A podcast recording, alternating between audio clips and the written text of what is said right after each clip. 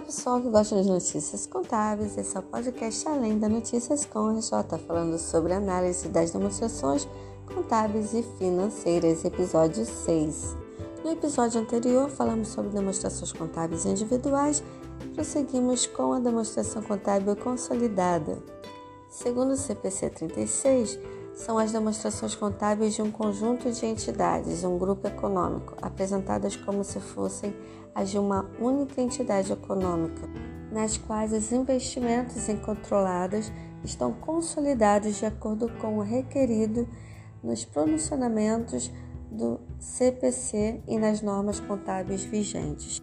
Falando sobre demonstrações contábeis separadas, são aquelas apresentadas por uma controladora um investidor em coligada ou um empreendedor em uma entidade controlada em conjunto, nas quais os investimentos são contabilizados com base no valor do interesse direto no patrimônio, ao invés de ser nos resultados divulgados e nos valores contábeis dos ativos líquidos das investidas. As demonstrações contábeis separadas são apresentadas adicionalmente às demonstrações contábeis consolidadas e às demonstrações contábeis individuais, nas quais os investimentos em controladas, coligadas e em empreendimentos controlados em conjunto são contabilizados pelo método de equivalência patrimonial. Esse tipo de demonstração pode ou não ser apresentado juntamente com as demonstrações consolidadas.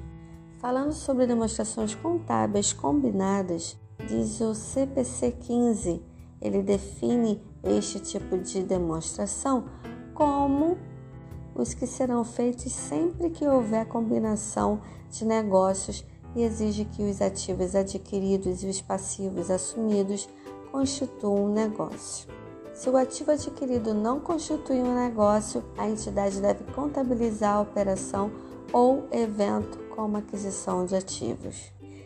Falando sobre demonstrações contábeis intermediárias, estas podem ser descritas como a demonstração contábil, que contém um conjunto completo de demonstrações contábeis ou um conjunto de demonstrações contábeis condensadas de um período intermediário devendo apresentar com igualdade de importância todos os demonstrativos contábeis que façam parte do conjunto completo de informações contábeis. Eu sou Cristiane Guiot, conselheira fiscal da Escom RJ e te aguardo no próximo episódio. Escom RJ trazendo mais informações para o seu dia a dia. Até o próximo. Tchau, tchau.